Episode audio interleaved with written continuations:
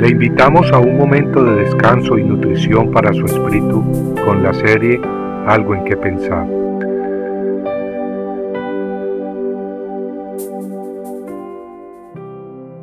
El Dios de consuelo. Él anduvo por el desierto un día de camino, y vino y se sentó bajo un enebro, pidió morirse y dijo, Basta ya, Señor, toma mi vida porque yo no soy mejor que mis padres. Primera de Reyes 19:4 El profeta Elías huía de una mujer muy mala, Jezabel, esposa del rey de Israel. Esta mujer, además de incitar al rey a hacer lo malo, era culpable de haber promovido la idolatría. Y como que si esto fuera poco, también era culpable de haber dado muerte a los profetas de Dios.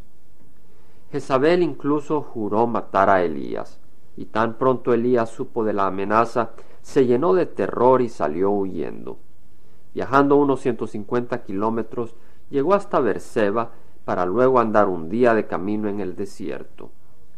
Descorazonado y deprimido, clamó, Basta ya, Señor, toma mi vida. Y acostándose bajo un arbusto se durmió, y he aquí un ángel lo tocó y le dijo, Levántate, come. Entonces miró, y he aquí que a su cabecera había una torta cocida sobre piedras calientes y una vasija de agua. Comió y bebió y volvió a acostarse. Amigos, este gran profeta de Dios con su oración había cerrado el cielo para que no lloviera sobre Israel por tres años y medio, y él mismo había degollado a cuatrocientos cincuenta falsos profetas. Pero ahora había salido huyendo de la mujer Jezabel. De repente, con su moral caída por el suelo, se había hundido en una gran depresión. Hermano, ¿ha estado usted ahí? ¿Le ha ocurrido que después de caminar en la montaña, después de volar alto como el águila, de repente se encuentra en el valle, quebrado y arrastrándose? No se extrañe, no es la primera persona del pueblo de Dios a quien le ocurre. Al mismo Elías, a ese gran profeta de Dios, le ocurrió.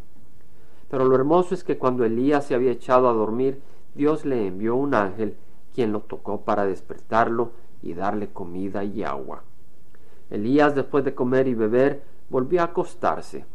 Pero en Primera de Reyes 19:7 leemos que el ángel de Jehová volvió por segunda vez, lo tocó y le dijo: levántate, come porque es muy largo el camino para ti.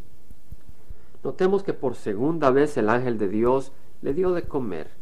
Las escrituras dicen que Elías se levantó y comió y bebió, y con la fuerza de aquella comida caminó cuarenta días y cuarenta noches hasta Horeb, el monte de Dios. El Señor sustentó a su siervo para que pudiera llegar al monte de Dios. ¿Y qué es lo que Elías tuvo que hacer para que Dios le enviara su ángel y lo fortaleciera? Nada, absolutamente nada. Y es que Dios ama a sus hijos y como una gallina cubre a sus pollitos, Él cubre a sus hijos en tiempos de necesidad. Yo no sé qué hará Dios para animarlo y levantarlo de su depresión, amigo. Tal vez le enviará un ángel, o tal vez no.